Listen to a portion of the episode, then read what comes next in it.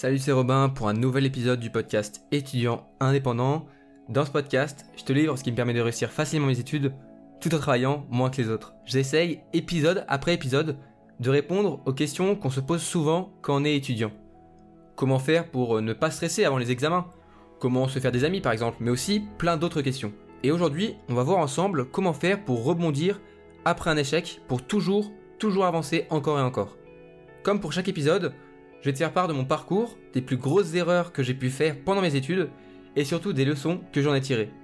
D'ailleurs, si le podcast te plaît, n'hésite pas à le noter et surtout à le partager à tous tes amis étudiants.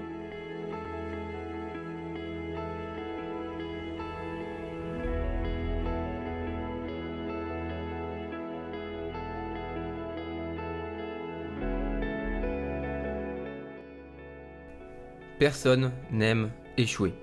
Rater un examen, bégayer pendant un oral important, se tromper de salle de cours, etc. Que ce soit des échecs plus ou moins importants, pas grand monde aime se tromper et échouer. C'est bien normal, on rêve tous d'une vie où l'on réussit tout ce qu'on entreprend. Une vie où tout va bien, où les examens sont faciles, où on se fait des amis sans problème, où l'on trouve son ou sa chérie sans se tromper. Une vie où l'on ne se pose pas 30 000 questions existentielles comme notre orientation, qu'est-ce qu'on va faire plus tard, dans quelle entreprise est-ce qu'on va pouvoir faire notre stage, etc., etc. Et eh bien moi, si je pouvais faire le choix, si je pouvais avoir le choix, je préfère ma vie aujourd'hui, même si parfois je me plante complètement. Et tu sais pourquoi? Parce que les échecs m'ont beaucoup appris. Parce que les échecs ont beaucoup à t'apprendre. Je même que les échecs te parlent. Et aujourd'hui, j'aimerais te montrer pourquoi les échecs ne sont pas si terribles. Ils sont nécessaires. L'échec, c'est le fondement même de la réussite et du succès. Personne aujourd'hui n'a réussi à devenir célèbre, riche, populaire ou tout ce que tu veux sans un bon nombre d'échecs. Aujourd'hui, on va voir ensemble comment faire pour rebondir après un échec, comment faire pour transformer un échec en un tremplin vers ta réussite plutôt qu'un abandon. En trois étapes simples, tu vas commencer à changer ta manière de voir les échecs et tu verras, tu vas même commencer à presque aimer échouer. Et ça c'est tout simple à comprendre parce qu'on apprend bien plus de nos échecs que de nos réussites. Je te parle aujourd'hui de comment faire pour encaisser un échec et rebondir parce que, en tant qu'étudiant, c'est inévitable. Un jour, tu auras un loupé, un examen raté ou un oral complètement foiré. Aujourd'hui, on voit ensemble comment faire pour être préparé à l'échec, pour mieux le surmonter. Parce que si tu n'es pas prêt, ça peut faire vraiment très mal. Le problème de mal prendre un échec, c'est de perdre une bonne partie de son estime de soi. Tu sais, ce moment après avoir reçu une sale note, ce moment où tu te poses tout un tas de questions, à te dire si tu as vraiment le niveau, si tu vas vraiment réussir, si tu as fait le bon choix, la bonne orientation, si ce que tu fais te plaît en fin de compte. Oui, je sais, je connais ce moment pas super agréable de remise en question. La confiance en soi, c'est le nerf de la guerre pour la réussite de tes études. Et chaque échec, c'est un coup dans le ventre pour ta confiance. Avant de commencer à comprendre comment faire pour réussir à se relever plus fort après un échec, on va commencer par admettre quand même qu'à chaque fois, c'est quand même difficile à encaisser. C'est difficile à encaisser, surtout quand c'est la première fois. Le premier examen que tu vas louper, il est encore plus dur parce qu'il surprend. Il te prend au trip en te murmurant Eh oui, tu pensais avoir le niveau? Eh ben pas du tout. Tu te sens comment maintenant hein? Et ça, ça c'est dur. Le problème, c'est que je connais beaucoup d'étudiants qui réagissent de la mauvaise manière par rapport aux échecs. Et bien souvent, c'est cette différence qui sépare les étudiants qui réussissent à ceux qui décrochent et abandonnent.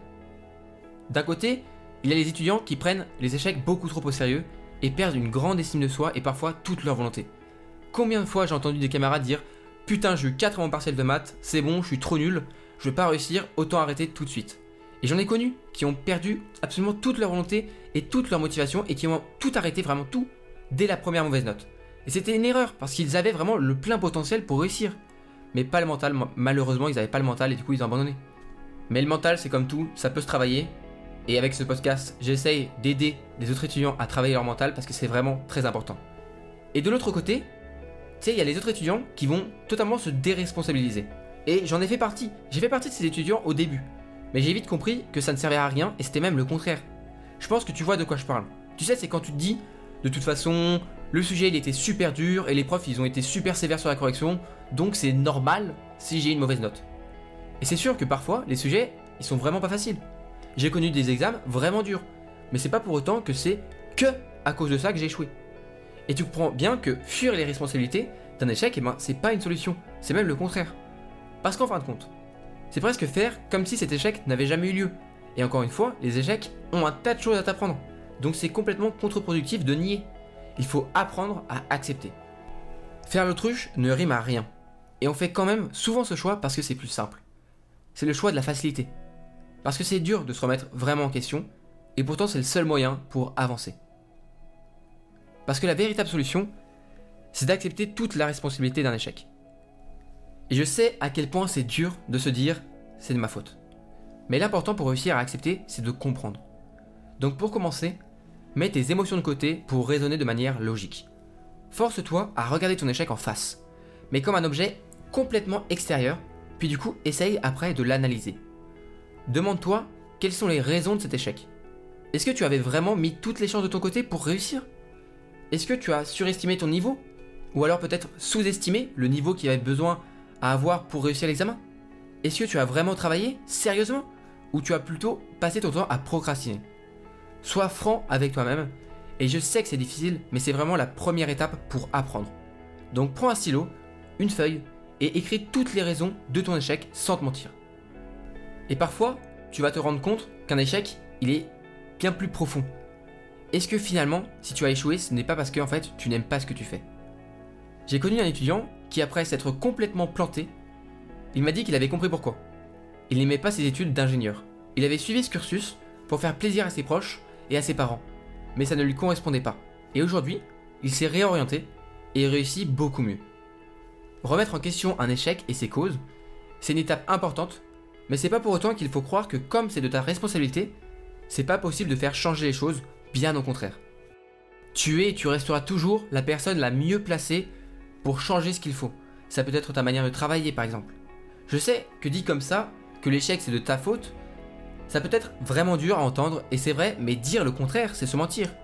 Et ce n'est pas comme ça que tu vas avancer. Donc une fois que tu auras bien cerné les raisons d'un échec, eh bien tu sauras exactement ce que tu dois changer.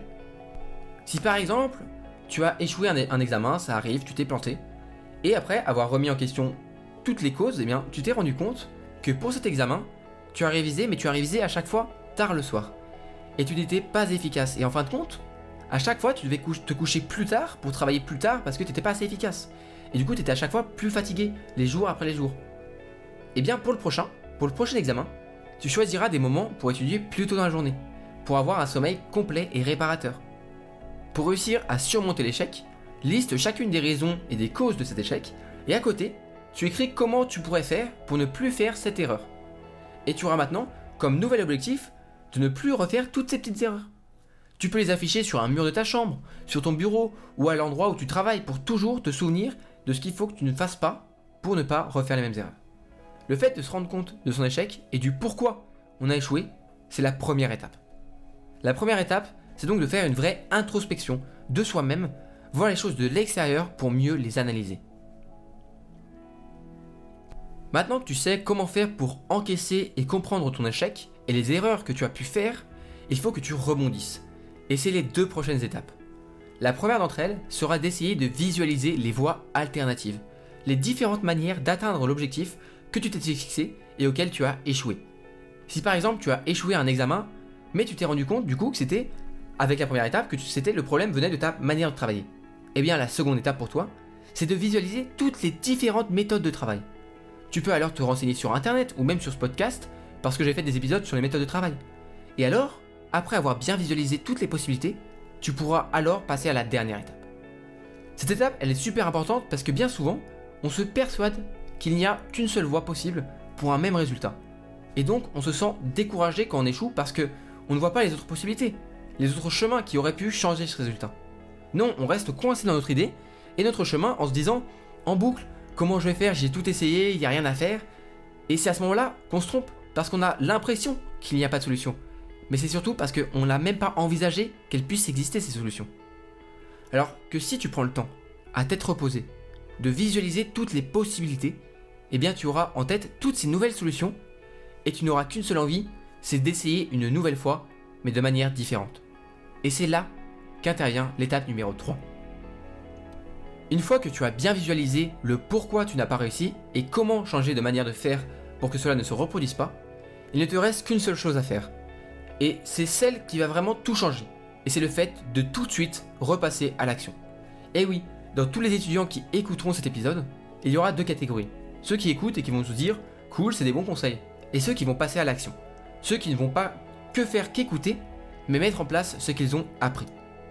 Et je pense que si tu es une personne qui a de l'ambition, tu sais dans quelle catégorie il faut être, et je suis sûr que tu es dans la bonne. Donc passe à l'action maintenant, pas demain, pas la semaine prochaine. Oh, on va pas tu vas pas procrastiner ta réussite. Ce serait complètement débile. Donc bouge ton cul et va faire ce que tu as à faire. Aujourd'hui, c'est le jour où tu choisis de te reprendre en main. Aujourd'hui, tu fais un choix important.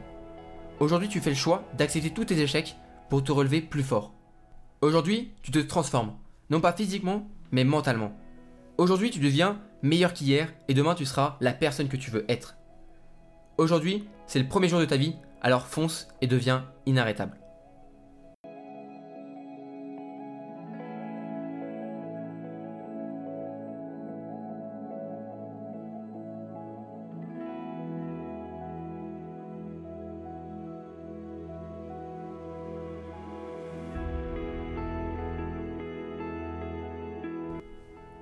Te dis merci pour avoir écouté encore une fois cet épisode d'étudiant indépendant. Si tu es intéressé par comment faire pour arrêter de toujours remettre la main, j'ai créé une liste de conseils que tu peux suivre jour après jour pour dire au revoir une bonne fois pour toutes à la procrastination. En 5 jours, tu pourras vraiment avancer vers tes objectifs. Tu retrouveras tout ça sur mon site romaintionnel.com en tapant mon nom sur Google ou alors en appuyant sur le bouton site web si tu es sur une application qui le permet comme Apple Podcast. Pour me soutenir, je t'invite vraiment à noter, à évaluer le podcast, mais surtout à le partager à tous tes amis étudiants pour que eux aussi puissent rebondir après chacun de leurs échecs. On se retrouve dans un nouvel épisode très bientôt, et en attendant, prends soin de toi et à la prochaine.